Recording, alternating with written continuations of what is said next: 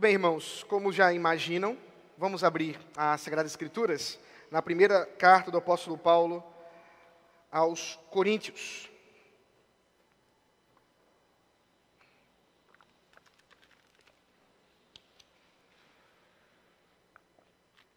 Nessa noite, nós iremos do versículo 1 ao versículo 3 do capítulo 1. Primeiro aos Coríntios, capítulo 1, versículo de 1 a 3. Papai e mamãe ajudem as crianças com esse desafio do pastor. Estou dando trabalho para vocês, mas é para a glória de Deus. Vamos ler a palavra do Senhor. Paulo chamado pela vontade de Deus para ser apóstolo de Cristo Jesus. E o irmão Sóstenes, a igreja de Deus que está em Corinto, aos santificados em Cristo Jesus, chamados para ser santos, com todos os que em todos os lugares invocam o nome do Senhor Jesus Cristo, Senhor deles e nosso.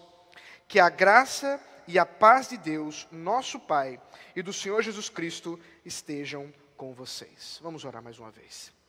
Senhor, nossa oração nesse momento é que o Teu Santo Espírito ilumine nossas mentes, nossos corações, a fim de que compreendamos a Tua palavra.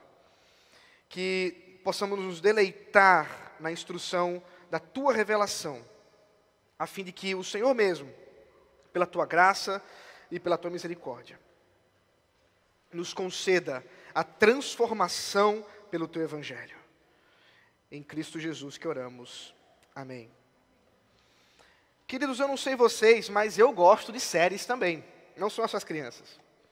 Na verdade, eu sou um daqueles que sempre está em busca de novas emoções com séries, seja Prime Video, Netflix, Disney Plus ou que seja outras dessas plataformas de streaming. Mas ah, não sei se você passa pela mesma dificuldade que eu.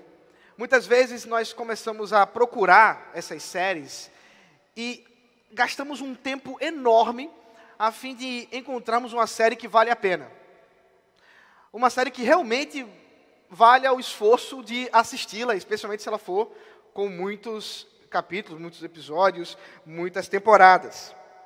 E é decepcionante, não sei se você também já passou por essa, quando a gente escolhe a série, tudo parece perfeito, até começa bem, mas lá pelo meio a coisa começa a ficar meio confuso, você já acha que está perdendo o seu tempo e você desiste. Isso pode, acontecer é, com uma leitura de livros, isso pode acontecer com filmes, isso pode acontecer com uma série de séries. Mas é bom ter a certeza de que numa série de sermões nós não teremos esse problema. Hoje nós começamos mais uma série de sermões em um livro da Escritura Sagrada. Nós começamos Eclesiastes pela manhã, o reverendo Rodrigo esteve trazendo a mensagem, e agora nós começamos a expor a primeira carta de Paulo à igreja em Corinto. Essa carta, ela foi escrita muito provavelmente aí por volta dos anos 53, quando Paulo estava em Éfeso. Nós não temos exata data, porque afinal de contas isso não está registrado no livro de Atos, mas temos uma noção, até porque a própria carta diz isso. Paulo, no capítulo 16, versículo 8, versículo 19, diz com clareza que ele está em Éfeso escrevendo essa carta. E se os irmãos acompanharam a série de sermões em Atos, vão lembrar que Paulo estava em Éfeso ensinando, estava em Éfeso, ali ele passou bom, bom tempo, volta de três anos, ali na cidade de Éfeso, uma cidade a qual ele tem um, carinho, um apreço, nós vimos isso na semana passada, inclusive quando eu estive expondo um texto da, da, dessa carta. Mas Paulo agora escreve a essa igreja em Corinto, uma vez que ele tem tomado conhecimento de uma série de problemas que essa igreja estava enfrentando. O próprio texto inicialmente nos afirma que Paulo tem tomado conhecimento, inclusive por meio de uma irmã, Chloé ou Chloe. Essa irmã que tem um, um, uma intimidade, um carinho pelo apóstolo Paulo, ele mesmo afirma que, que esteve batizando a família dela e tudo mais. Ele mostra que ela informou a respeito das coisas que estavam acontecendo naquela igreja. Coisas graves, coisas complicadas. Essa igreja estava localizada, como já informei, na Grécia, numa região muito propícia para uh, comércio portuário. Uh, a cidade, inclusive, fora destruída anteriormente numa própria intervenção do Império Romano, uma cidade muito rica nos tempos anteriores à carta. Depois ela é refeita, reconstruída. E essa cidade que meio que, é, é, que junta o continente da, de uma ilha, de, de uma porção maior é, é, banhada em água, em mar, tem uma natureza cosmopolita, uma natureza extremamente multifacetada culturalmente. Por quê? Porque pessoas de, várias, de vários lugares passavam por lá. E, portanto, a influência romana, a influência grega era clara naquela cidade, naquela igreja também. Afinal de contas, aqueles irmãos eram fruto daquela própria cidade. Ela também tinha uma característica extremamente idólatra. Havia templos dos mais variados de deuses naquela, eh, naquela região, naquela cidade. Ela também, como vamos observar, tinha uma influência muito grande com respeito à sabedoria da filosofia, inclusive do pragmatismo romano. Havia uma presença judaica considerável, mas uma das coisas mais interessantes sobre essa cidade, seja na sua primeira fase e na sua segunda fase era uma alta promiscuidade sexual. Havia templos que pessoas eram levadas para a adoração através de sacerdotisas, que no meio dessa adoração havia é, verdadeiras orgias. E nós vamos observar que essa igreja estava sendo influenciada por todos esses aspectos da cidade. A carta aos Coríntios, portanto, é uma carta escrita a problemas específicos de uma cidade específica, de uma igreja específica. Mas não percamos o ponto principal aqui. É que, apesar de nós termos problemas tão específicos, pela operosidade do próprio Espírito Santo, nós vamos ver que nesses muitos assuntos e nesses muitos problemas, as soluções que o Espírito concedeu ao apóstolo Paulo para instruir a igreja, ainda hoje são extremamente importantes e relevantes a mim e a você e a todos os crentes que amam ao Senhor Jesus Cristo. É por isso que nessa noite nós vamos observar alguns motivos do porquê você deve assistir essa série. O primeiro motivo o apóstolo Paulo nos dá no versículo 1 a nos dizer quem ele é. Paulo, chamado pela vontade de Deus para ser apóstolo de Cristo Jesus, e o irmão Sóstenes. Paulo se apresenta, e naturalmente ele faz isso nas suas cartas, ele lembra aos amados quem foi que realmente o chamou para ser um apóstolo. Nós sabemos dessa história porque já vimos em Atos dos Apóstolos quando Paulo, um perseguidor ferrenho da igreja, encontrou-se com Jesus Cristo a caminho de Damasco, quando ele intencionava perseguir, prender e matar os cristãos. Mas Jesus encontra-se com Paulo. Paulo tem a convicção que quem o chamou para ser apóstolo, quem o chamou para ser um mensageiro da palavra do próprio Deus, é o próprio Deus. Foi o próprio Deus. Foi Ele mesmo quem ordenou que ele fosse, portanto, esse apóstolo. Queridos, apóstolo é uma função, um ofício, que primeir, no primeiro século foi designado pelo próprio Senhor Jesus Cristo aos doze.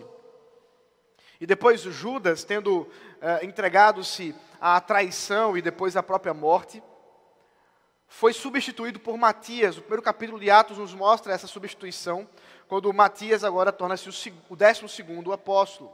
Mas Paulo, agora o décimo terceiro dos doze apóstolos, lembra a essa igreja que ele mesmo plantou levado pelo Espírito Santo, se você observar a história de Atos, vai ver como foi que Deus conduziu que o apóstolo Paulo passasse a Macedônia e passasse a evangelizar essa região da Europa que ele nem tinha intenção de ir em primeiro momento, mas o próprio Deus o conduziu para isso. Portanto, quando Paulo escreve para essa igreja, ele está falando com pessoas que conhecem ele, ele está falando com pessoas, inclusive, as quais ele discipulou, que ele pastoreou, que ele evangelizou e que ele ama. Essa cidade foi a última da segunda viagem e teve o apoio de Áquila e Priscila, e você depois pode ver essa história toda. A presença de Sóstenes no primeiro versículo também é interessante, porque você deve lembrar que já no meio daquela situação de evangelização dessa cidade, Paulo, sofrendo perseguição, foi levado a um tribunal para se explicar por que, que os judeus estavam tão inconformados com a pregação dele naquela cidade. E não tendo sido encontrado nada contra Paulo, ele sai do tribunal sem nenhum problema, não é preso. Mas os judeus pegam o chefe da sinagoga, que havia sido convertido pela pregação de Paulo, Sóstenes, e esse é espancado diante do tribunal. O governador não se importa. Esse mesmo Sóstenes provavelmente é que o apóstolo Paulo está citando aqui. Portanto, Paulo está lembrando de um irmão que sofreu para que a igreja pudesse ser plantada naquele local. Um irmão que era sacerdote, que era pelo menos um oficial na sinagoga, não necessariamente um sacerdote, mas era uma presença importante naquela sinagoga em Corinto. E esse Sóstenes, irmão daquela igreja, irmão do apóstolo Paulo, escreve juntamente com ele, talvez como um amanuense. Você nunca ouviu essa expressão? Deixa eu lhe dizer o que significa. Amanuense é um ofício comum, uma espécie de secretário, que se preocupava em escrever aquilo que era ditado por um oficial, e nesse caso aqui pelo apóstolo Paulo. Talvez seja o caso. Quem escreveu a carta foi o próprio Sóstenes, ainda que o apóstolo Paulo quem tenha uh, dito a respeito dela. Mas Paulo tem a sua convicção que ele foi chamado por Deus. Paulo tem a certeza que o que ele está, ele está para escrever a essa igreja não é alguma coisa a qual ele criou na sua própria mente, não, é, não são palavras que ele resolve pela sabedoria popular, pela sabedoria da filosofia, explicar para essa igreja. Não é levado pelo Espírito Santo e na autoridade do próprio Deus que Paulo instrui aos irmãos em Corinto. É por isso, irmãos, que nós precisamos ter a certeza de que estamos, a partir de hoje, mais uma vez, contemplando a voz do Senhor aos nossos ouvidos. A exposição da palavra do Senhor, se fiel, ela é o próprio Deus falando, queridos. E é por isso que vale a pena assistir essa série de sermões. É por isso que vale a pena estudar a palavra do Senhor, porque é Deus quem está falando com o seu povo. Ao mesmo tempo, nós somos levados a refletir sobre o próprio chamado de Paulo e o nosso. Porque o mesmo Deus que chamou Paulo para ser apóstolo é o mesmo Deus que nos chama hoje como igreja para servi-lo. E nessa convicção de que se o mesmo Deus que instruiu Paulo também nos instrui, somos levados à convicção, à mesma certeza do serviço que Paulo prestava a essa igreja. Claro, nós não somos apóstolos. Esse ofício específico ficou reservado a esses 13 irmãos que já mencionei. Mas assim como Serginho acabou de contar o seu testemunho no Uber, quantos de nós devemos ser conscientes do chamado que Deus nos deu? E o Espírito Santo quase que faz um, dá um beliscão em, em você, né? O negócio estava difícil. Eu mandar para fora do carro, né? Que nem fez com Jonas. Irmãos, nós precisamos ter essa convicção do chamado que Deus tem para nós, a fim de que possamos eh, pregar a Sua palavra, instruir a Sua igreja, sermos usados com os dons espirituais que Deus concedeu a cada um de nós. Vamos observar, inclusive, nessa carta, durante a exposição, que é exatamente esse o argumento de Paulo. Àqueles que ouvem a mensagem da cruz, a palavra da cruz. Como se estivessem ouvindo o próprio Senhor Jesus Cristo do alto da cruz, enquanto derramava seu sangue, nos dizendo como devemos viver nesse mundo devem se submeter à vontade do Senhor, devem se submeter àquilo que Ele mesmo nos instrui. O segundo motivo nós encontramos a partir do versículo 2. Então, o primeiro motivo, porque ela foi dada pelo próprio Deus para nós. O segundo motivo, que nós deveríamos acompanhar, assistir essa série de sermões, é porque são problemas reais de uma igreja real. A igreja, versículo 2: a igreja de Deus que está em Corinto. Essa igreja está localizada geograficamente num momento histórico, num local, assim como nós estamos. O que nós passamos a estudar nessa noite, a verificar pela palavra de Deus, não é história da carochinha, não são contos ficcionais de um grande romancista. Não. O que nós estamos observando hoje são problemas reais da igreja. Tem um, um grupo de, de colegas do colégio que eu acabei de silenciar. Já ia por mais de 300 mensagens sobre Big Brother. Como eu fiquei cansado sobre o assunto, resolvi silenciar o grupo para que não, não perdesse meu tempo ouvindo sobre isso. Mas talvez uma das coisas que encante tanto pessoas a, a fim de assistir o Big Brother, é que ele parece tão real, não é? As brigas, as confusões, toda aquela bagunça, parece tão verdadeiro. Ao mesmo tempo, eu terminei vendo nos grupos, no grupo do WhatsApp algumas mensagens, só para me explicar. Ao mesmo tempo, acabou se descobrir um, vídeo, um áudio vazado de uma conversa do diretor do, do programa com um dos participantes, contando sobre o programa. E já estão falando que está meio marmelado o negócio. Queridos, é claro que perda de tempo você assistir Big Brother, mas por mais que pareça real, aquilo não é real.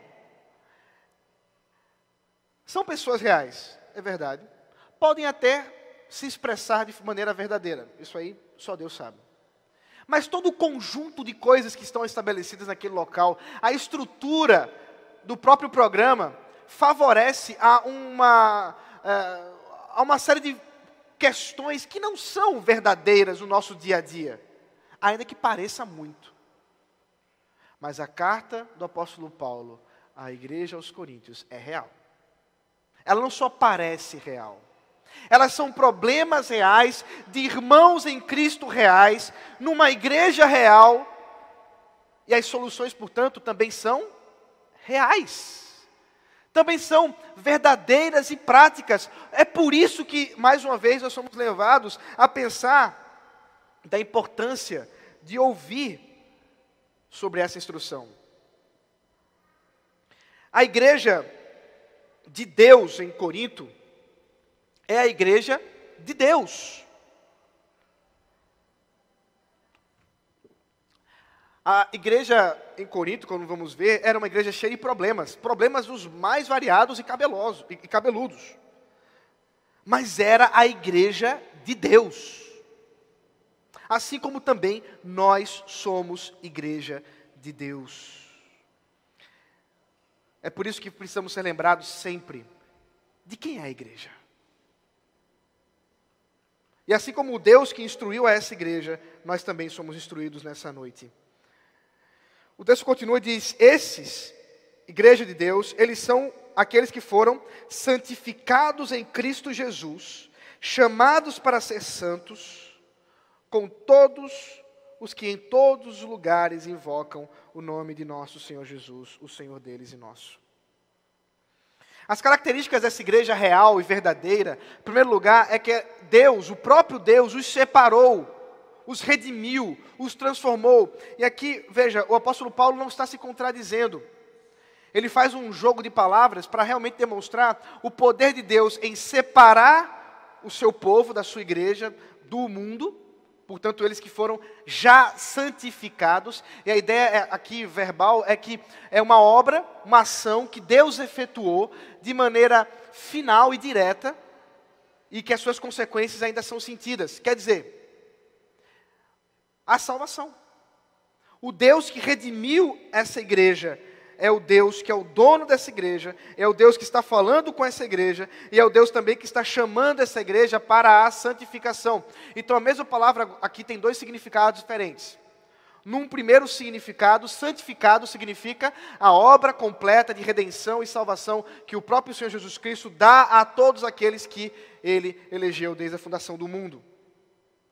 A segunda, a segundo significado de santo é aqueles que são purificados e que estão sendo purificados e que estão sendo santificados por essa obra maravilhosa do Espírito Santo que nós, eu e você, somos chamados todos os dias para nos devotar. Eu e você somos chamados por Deus, uma vez que fomos transformados por Ele, uma vez que fomos salvos por Ele, para viver em santidade, para obedecer e amar a Sua lei, para buscar pureza, uma vez que fomos chamados por eles, por Ele.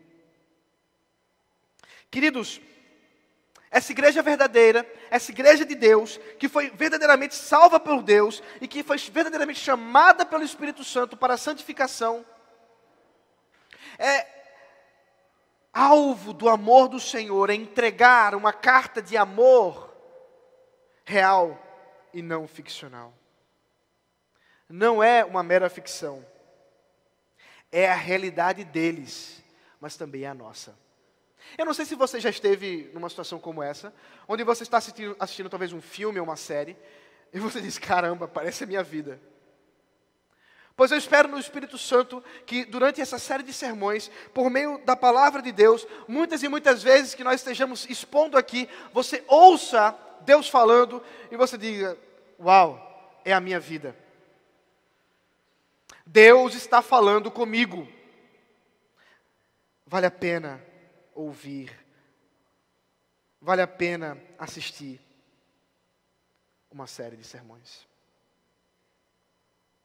O terceiro motivo é que essas soluções, como eu já uh, uh, adiantei, elas não servem apenas à igreja de Corinto, mas são problemas reais, soluções reais, mas também são soluções universais para uma igreja universal. Ele mesmo nos fala que todos os que em todos os lugares invocam o nome do Senhor Jesus Cristo, Senhor deles e nosso. Essa carta, portanto, ela não é apenas uma carta histórica, onde nós olhamos e, ah, era assim que o povo vivia. Ah, foi assim que foi resolvido esse problema. É muito mais do que isso. É Deus falando com o seu povo hoje. Hoje ela está extremamente atual. Na verdade, queridos, a carta de Paulo aos Coríntios é mais atual que o, o jornal de amanhã. A carta do apóstolo Paulo aos Coríntios é mais verdadeira do que qualquer outra história que você possa encontrar fora das Escrituras, é claro. Portanto, o mesmo Senhor do mesmo, da mesma forma, com as mesmas soluções, pela obra do Espírito Santo, conduz a sua igreja hoje também para ser instruída por Ele. Vale a pena assistir uma série de sermões. E por fim, queridos, o versículo 3 nos mostra que vale a pena, porque tudo isso é obra da graça e da paz que só Deus pode dar. Ele encerra com os cumprimentos que geralmente faz, ficaram conhecidos pelo próprio apóstolo Paulo, nós podemos encontrar também Pedro e João dando algum tipo de eh, versão dessa, desse cumprimento cristão que Paulo inventou. Que a graça e a paz de Deus, nosso Pai e do Senhor Jesus Cristo estejam com vocês. O motivo de Paulo usar essas duas expressões é que, como eu já falei em outros momentos, é que ele está unindo dois cumprimentos de duas culturas distintas. A graça, ou haris, era a forma tradicional que um grego, um romano, cumprimentava uh, as pessoas. Então ele perguntava como está a, a, sua graça, ou, ou é, você está bem, e, e, esse bem aí vem com graça. Enfim, é uma, uma, uma forma como eles, eles se expressavam naquele tempo, a partir da ideia de graça. Os judeus, por outro lado, se cumprimentavam com shalom, com paz. Até hoje assim fazem. É uma expressão para perguntar se está tudo bem. Vai tudo em paz. O apóstolo Paulo, portanto, une graça e paz, para nos dizer de onde e somente de onde pode vir essa graça e essa paz. De Deus, do Senhor Jesus Cristo. Aqui tem um pressuposto teológico de Paulo. E o pressuposto é que a igreja cristã, ela não está atrelada, ela não está presa a questões culturais mas o evangelho de Jesus Cristo, ele transcende a cultura. E é por isso que você não precisa sair por aí cumprimentando as pessoas em grego ou em hebraico. Porque Deus, ele fala também em português.